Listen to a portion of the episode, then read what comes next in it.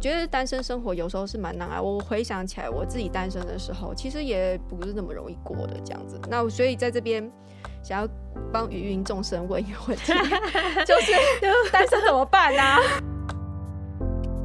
但是后来好像过到一个年龄之后，他们也不想再问，就是另外一种心酸，已经放弃我了吗？欢迎来到解惑谈心事，来听听我们谈心事。我是 Chrissy，呃，我是王老师。我们邀请大家一起来关注许多我们身边的问题，让我们都可以找到好的方法，来与自己跟他人建立幸福的关系，然后一起来增进自己的心理健康。如果您喜欢我们的内容，请给我们五颗星评价，并踊跃转发出去，让我们一起来关心自己的心理健康哦。今天呢，要来跟我们一起谈谈心事的来宾是 Joanna。Hello，我是 Joanna，大家好。好，王老师有问题哦，就是，嗯，对，因为我也是老师，我看到很多其实是呃家庭有问题的小孩。那家庭有问题的小孩，嗯、他。就是从小生长在一个不是那么美满的家庭，然后他也不知道爱是什么。那他长大之后有办法靠自己的力量说：“对，我就是要跟以前完全不一样，我要走出一条跟以前完全不一样的道路。”嗯，你觉得这样有可能吗？好，基本上呃，应该说那个答案是可能的，但是是中间就要有个历程。好，那个历程就是说他自己。对于爱的体会，如果不能从家里得来，他必须有别的来源。好，别的来源，譬如说学校的老师，好，或者是他人生中有碰到一个贵人，或者是他有很好的同学，好，就是很好的朋友，他曾经在别人那边体会到什么是真正的爱，然后也许他也有去做一些呃。呃，心理的这种疗愈，好，让他去修复他以前的创伤的心。我觉得他如果有做了这些，然后他能找到什么样才是有爱的感觉跟有爱的行为，就他，因为他原来是没有爱嘛，哈，有没有爱的感觉，但他必须要经历到有爱的互动跟爱的经验之后。我觉得他就有这个条件去组织一个新的家庭，所以中间我觉得他是需要我们说的一个修复，那个修复包括正向经验的给予，好，或者他有个很好的朋友这样给他，他有这种很好的经验，然后之后他自己还能去整理他过去受伤里面所产生的一些后遗症，那些东西可能他要把它拿掉。之后，他才会回到一个比较所谓的正常，不带着那一些阴影的。好，那情绪的处理也能够控制那些过去的伤害，不会让他情绪失控。这样子的一个中间，这样子的一个怎么说？呃，训练或者是这样的一个经验之后，我觉得他是可以再重新建立一个好的家庭是没有问题的。对，可是很多的时候，其实很多时候受暴的小孩，他只是有一个信念，就像你刚刚讲，就我以前受暴，那我以后绝对不再受暴，或者说以前我爸爸打我，以后我绝对不打人。光有这样的信念是不够，因为我可以打别人，不是因为他 不知道，其实很多这样小孩都是会打别人，对，他只是一个信 念，但是因为他是没有学会怎么样跟人冲突之后，跟人有冲突的时候不用打的方式。而学到别的方式，因为他在他的家庭里，他是没有办法看到别的方式嘛，因为就是用打了。虽然他理性上说我绝对不用打的，但是他的心里是没有方法的。对，哎、呃，所以他最重要是要去学，还是，还是一样，对，他只有这一招。对，对，所以他必须去学，就是说，因为会打人都是因为冲突，好，所以他必须要去学说，而且他要看到，而且他要经验到说。当我跟别人有冲突的时候，我看到另外一个人居然用了一种非暴力的方法就解决了这个冲突，然后他要去学那个东西，他要看到，而且他还要自己内化成是他的，他也要用过。好，比如他跟人家吵架，结果他没有用暴力，而且他真的是去用沟通，通常都是用沟通的，而且那个沟通是很技巧、高技巧的沟通，就通常我们会有暴力，前面一定是先有压抑。因为暴力是一种压抑后的突，嗯、呃，就是冲出来那个 over 的情绪，无法控制，无法控制。对，所以如果你不要压抑它，好，那就是说，当你开始觉得一件事，别人做了一个动作让你不满的时候，其实那时候你就要开始表达，因为那时候别人做一定是一个小动作，嗯、那你他心里就觉得不太高兴。这时候他其实就可以跟对方用，是就就用那个。符合比例的，可能说啊，你不要这样啦，这样子你让我很不高兴，或者你这样让我不舒服。其实他就要这样表达。他首先要有察觉到他的情绪的变化，再来他要能够清楚的，他要敢表达。通常他们有这种所谓的暴力循环的，都是他前面他会给自己一个想法，就是说啊，这种小事哦，我要忍耐，表示我是一个 nice 的人。其实其实这种想法是不需要的，嗯、就是说我要很。嗯真就像你说察觉，我要很真诚的做我自己。就说你那个动作，对不对？就是对我有点让我不舒服，就不舒服。对，对那我就要讲。当然，你我可以说第一次我可能想哦，他是无心。如果说还第二次带第三次，我就要讲了。对哦，就他就要学这个东西，因为他那时候在讲的时候，其实他还不会太生气。所以语言的表达，而且要在小的情绪的时候就要表达的这个练习，这个技巧他必须要学会。对。这个才是起点。嗯、这样学了以后，其实很多时候他就化解了，因为对方就不会再做了嘛。嗯、因为对方就是也不是故意的。对。那这样他就化解至少一半以上，他后面会受不了的。那如果真的碰到一个很无理的人，可能他就会跟他表达之后，可能他就会用避开的、离开的、保持距离的、划界限的等等很多其他的方法，而不需要打他，而不需要用暴力，也不需要发飙。嗯其实有很多方法，但是他要看得到。嗯，就是其实，在处理人际关系的时候，他的策略跟手腕，嗯、对，对 是很多的，很多元的。但是因为他没有看过，然后没有学过，他没有学过，所以他真的不会。对对，所以这个就是有时候为什么我们说，对于那个目睹儿童，我们要开团体辅导，其实就是教他们说：哦，你看到爸爸这样子，那。你可以怎么做？就会开始教他技巧，就会教他用讲的，嗯、用用一些其他的方式去处理。所以他学会了，他将来就可以跟人家说：“我爸爸小时候打人，我将来绝对不会打人。”然后我会用好的方式。对，而且他已经学到了。对，所以就是差这个学的这个过程。所以这很可惜，就是说，为什么受暴的小孩，甚至包括目睹的小孩，我们都要辅导他，其实是为了这个东西，不只是为了说他心里有创伤，而是你有没有学会。好的方法，那才是辅导的目标。没错，没错。其实一直跟对方讲说不能，不能，不能这么做，可是没有用。对，是什么是能的？他没有那个技术。没错，没错。那信仰呢？信仰在这个部分带，就是他可以扮演扮演的角色。哦，我觉得能够找到信仰的人是世界上 super 幸运的人。嗯，因为我觉得信仰不是每个人都能拥有的。我觉得这是，这是很，我说不能游泳是说。不是每个人对于追求信仰都这么样，呃，有有环境。第一个，他要有环境哦，要有人带他去，他要能够被介绍哦，然后介绍之后，他的经验要好，然后还要能够在里面得到成长。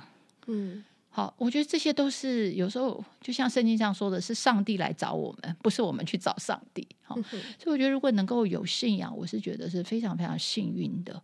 当然，我们要。尽量就是介绍别人这样一个好东西，因为信仰里面全部都是正念，就是正向的观念，好，都是都是健，呃，就是它都是正向的，就是说，即便苦难，它都有一个对于苦难正向的解读，所以里面是非常丰富的所谓的呃非常多的哲理哈，然后非常多的呃方法，它里面还有很多的方法，那。所以，如果你有信仰，然后常常接触在这个宗教的熏陶之下，其实你就多了非常多的正面的影响力的时候，那些都足以让你去应付负面的生活。嗯，你知道，嗯、那这样你就会觉得，呃，比如跟家人吵架，然后你到了教会或到了团契，其实你从那里面就会学到，不论从圣经、从讲道，或者从唱诗歌，或者是。呃，团契其实你就是学到非常多，呃，真善美的那种东西观念在里面的时候，你回来用在自己的日常生活上，其实都可以化解，因为那都是爱的元素。嗯，嗯，我觉得信仰啊，就是可以让我们用更宽广的、宽阔的角度来看。我们，所以就不是只是看到我们自己，我们可能可以看到别人，然后从神的角度，对，从神的角度看到乃至整个宇宙，嗯、我们可以用这种眼光来看，对，这个就宽阔了，对，然后也可以从那种时间的那种很长久的尺度来看，嗯、古今中外，对，就是我们现在，嗯、然后我们做的事情可能如何影响我们的后代，嗯、如何影响下去，嗯、我们到现在做的这个选择，可能可以造成什么样子的后果，是很长远的，所以你就会做更长久的计划，你会看到这个事情真正的价值。而不是短视尽力的，对，你就可以找到人生的目标了。对 对对，对然后你对真的，然后再回头回过头去看我们人生的意义是什么？嗯嗯也许就是可以从这个角度来切入，就找到了。对我们，就是我们到底活着的意义是，我们想要成，我们想要变成什么样的人？就是，也许我们可以从我们本来拥有什么，而变成是我们可以成为什么。所以很多人在婚姻里面，他所想到的就是说我可以得到什么嘛？我可以拥有什么？我结了这个婚，我有首先我拥有婚姻，然后呢，接下来哦，我拥有拥有什么？我也可以拥有很多的物质，很多的物质，有拥有陪伴，拥有一个，我可以拥有小孩，对不对？我结婚之后我生小孩，然后。这些可是，也许我们可以再进一步去想。那也许在婚姻里面，我们要成为什么样的人？也许在进入婚姻，我们想到我们要成为什么样的妻子？我们要成为什么样的母亲？什么样的父亲？什么样的呃先生？这样，然后我们想要给出的那个模范是什么样子的？或者是对我觉得其实。呃，那接下来就是付出了。对，你要做什么人，接下来都是付出。可是我觉得，在这个信仰的概念下面，付出变得容易，嗯，容易许多，因为它已经有意义了。对对，它不是被迫的，是你主动选择的。对，所以这样你也会呃甘之如饴，你知道，因为这是我的选择。对，因为我有一个目标要达成，因为我有一个意义要达成，我一切的付出都是喜悦的。对。是有意义的，嗯、然后是内心感到喜悦、平静的。就是我觉得是，对啊，我我我也觉得，其实，呃，信仰对于一个人很重要。然后，如果说你要去做执行婚姻这种困难的任务的时候，我觉得，我觉得如果要想清楚到底我们的信仰，就是深刻的想清楚，其实就会让我们更容易的去度过那些。艰难的人生的时刻吧，因为就多了一个帮手啊，helper，就对就是神就会是你们中间的帮助。嗯，当然我们这边在讲的信仰是，是因为我们三个都有基督徒啦，所以当然就是我们在边讲的是基督教。但其实我觉得啊，其实每个人都有信仰，就是你相信的东西嘛。嗯、有些人就会相信钱能摆平一切，嗯、哦，那他可能就是也许会拜金主义者之之类的这样，或者是说他相信呃。听妈妈的话就 OK，我不晓得，所以其实我觉得每个人都有相信一些东西，只是要去考验你的那个相信到底是不是，就是我我觉得在这边其实要问的一个问题就是我的信仰高不高明？对对对，你知道就是所谓的高明，就是说他他到底有多 powerful？没错，他有多强？他有多厚实？他有。多么有效，对，然后它有多么的容易，对，其实也是对，所以我觉得，我觉得信仰每个人都有，但是我觉得最后要要怎么说，要追求的嘛，就是说这个信仰对我来讲，它是不是一个高明的信仰？好，对。对，那我们也可以很很就是很没有效能的信仰。可能有时候信仰还把我们带入歧途，对对对对，每个人都有信仰的话，对，所以我觉得我们对信仰也要很讲究，嗯，好，就像我们吃东西也很讲究嘛，对不对？我们一定要吃什么健康的啊，没有污染的，要吃，对不对？垃圾食物，对，你要不要吃垃圾食物？同样就是我的信仰，我要不要？到底我的信仰，我对他满不满意？到底这个信仰能带给我的东西，是不是我要的？我觉得这些你都要去检视，然后你要去。有时候我们是用信仰来满足我们的，我们那个信仰不像是一个一个标准，或者是一个规范，或者是一个目标。有时候我们的信仰其实是在服务我们自己的。信仰是补足我们的，哈。我是说有些人的信仰啦，嗯、就是有些人他相信的东西，或者他去呃他去追追求的那个所谓的信仰，在这里我们要加一个这个就是引号，对，说是他就是其实是用来服务我们自己的。哦，你说利用信仰。对对对对、哦、是是对，这就是层次了。所以最后就是还是，所以还是要问高不高明，你的信仰到底有，就是你的信有多大意义？有没有一个指引的功能？还是只是一个自己可以呃爱做什么就做什么的一个理由？对对对对对，所以觉得这是信仰层次的讨论。嗯哼，对啊。但是我觉得一起在这个地方，我觉得因为婚姻很难，所以其实你不但是。呃，你需要一些像老师刚才讲的一些心理自己的准备，对上面的支支支持这一类的，我觉得其实信仰也是一个蛮可以讨论的部分啦。这样子，嗯、那其实啊，我觉得我们今天会谈要来谈这个问题嘛，也是因为其实单身生活真的。也是蛮不容易的。很多时候，一个人进入婚姻，他也不是因为他准备好，是因为他其实被那个单身的那种压力，然后推着他，最后就说赶快结婚算了这样子。所以，其实我们来讨论一下。其实，我觉得单身生活有时候是蛮难啊。我回想起来，我自己单身的时候，其实也不是那么容易过的这样子。那所以在这边想要帮芸芸众生问一个问题，就是单身怎么办呢？啊，这个。那我可以分享我很多单身时候的经历，对啊，大部分哎，从应该要从二十到现在，就是大部分的时候都是单身的时候。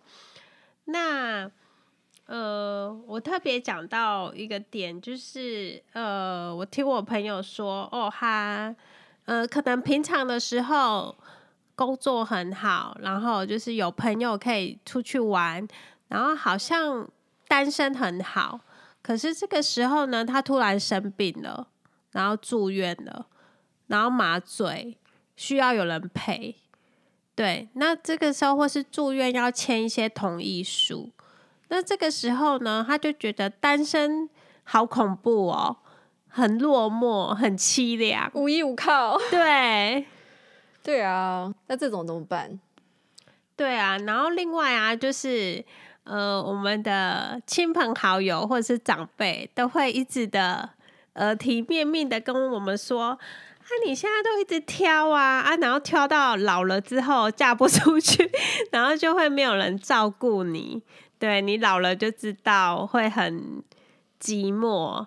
对，独居老人，对，独居老人，对。那我脑中就有一个，就是呃。”老老太婆，然后过世在家里，然后没有人发现，然后最后他养的猫来啃 啃他的 body，太多了，太恐怖，就是好像是跟一个就很悲惨的剧本一样。对，然后呢，另外就是单身生活的时候，当你的那些好姐妹啊，开始都纷纷的进入婚姻了，然后。你这时候要出去玩，他们都约不出来，而且呢，你跟他们见面的时候，他就只会聊一些妈妈经，然后我真的很受不了，每次吃饭的时候啊，就要从宝宝椅聊到宝宝餐具，又聊到宝宝围兜兜，然后又聊到童装、童鞋，还有读本、点读笔，永远有买不完的东西耶。然后我就会开始觉得啊，我没有宝宝，我就生一个宝宝好了。这样你有宝宝可以聊了。对，然后有时候还会约在亲子餐厅。对啊，亲子餐厅就是很很贵又不好吃，然后又吵。虽然我能够理解，很多妈妈们就是你知道，难得就是，但他也没办法，不然他们孩子要放哪边，所以就只好约亲子餐厅，然后孩子们可以玩在一块，然后他可以在旁边聊天。可是，对啊，单身的人就会觉得。有，这我觉得两边都能够理解。然后你后来后来单身的人就会慢慢就说：“那我不要跟这些已经结婚的好姐妹见面，因为见面就是超级两个不同的世界。”对，我觉得单身女性很难跟有小孩的妈妈当朋友，因为他们的焦点完全是不一样。然后过年过呃不是说过年啦，过年可以回家，但是过节的什么圣诞节啊、跨年的时候啊，然后有时候你如果你朋友们都已经结婚的话，他们都各自跟他们自己的亲爱的在过节，然后就剩自己一个人，然后你也不好意思去当别人电电灯泡，因为要约会啊，所以我觉得这个就是也是很有时候感觉很心酸。嗯，而且啊，就是一些。媒体啊，就是也会把我们这些就是单身的女性呢贴标签，例如说大龄剩女啊、败犬女王，对啊，为什么都是跟失败或是跟剩下来有有关，就是比较负面的名词。嗯。可是如果是男生呢，可能就是有一个比较古老的说法，就是钻石王老五，或是。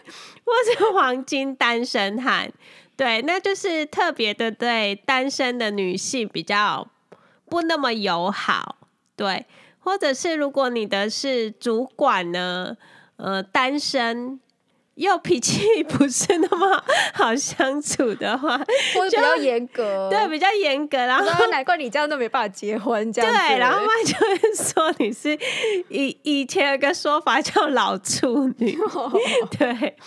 然后就是就会让这些单身的女生呢、啊，就觉得说，哎，我是不是一个失败的人，或是我是不是一个有残缺的人？因为我没有婚姻，或是没有小孩，所以我我是不完整，不对，不不完美。然后，然后另外啊，就是在呃过年的时候的，每年都会被亲友。催婚就是每年都会问一次啊，你什么时候要结婚呢、啊？可是你如果结了之后，接下来就什么时候生小孩啊？啊、哦，对啊。但是后来好像过到一个年龄之后，他们也不想再问，就是另外一种心酸，已经放弃我了吗？对，对，就是想说，你们就觉得我我已经就是。在这个问题，就是不会再 出局，直接从婚姻市场里面被淘汰。就那还是问一下好了。对 对啊，哎，就我觉得，我觉得有时候比较难熬的还是那个寂寞啦。就是说。嗯有时候你也会有伤心的时候啊，或者需要一个人可以支持你、依靠你的时候。然后就是在看那个，就是社交媒体上面说哦，谁跟谁又秀恩爱啊，谁对谁那么好啊，你就会觉得哦，其实我也好需要一个人来爱我，或是陪伴我，这样子度过这么比较沮丧的时刻啊什么的。对，所以我觉得其实是说说真的，单身是真的蛮辛苦的。老师，您觉得如何？我你你们刚刚这样讲，我我是有两个想法哈。第一个想法就是，单身其实是人类的宿命。喂，什么意思？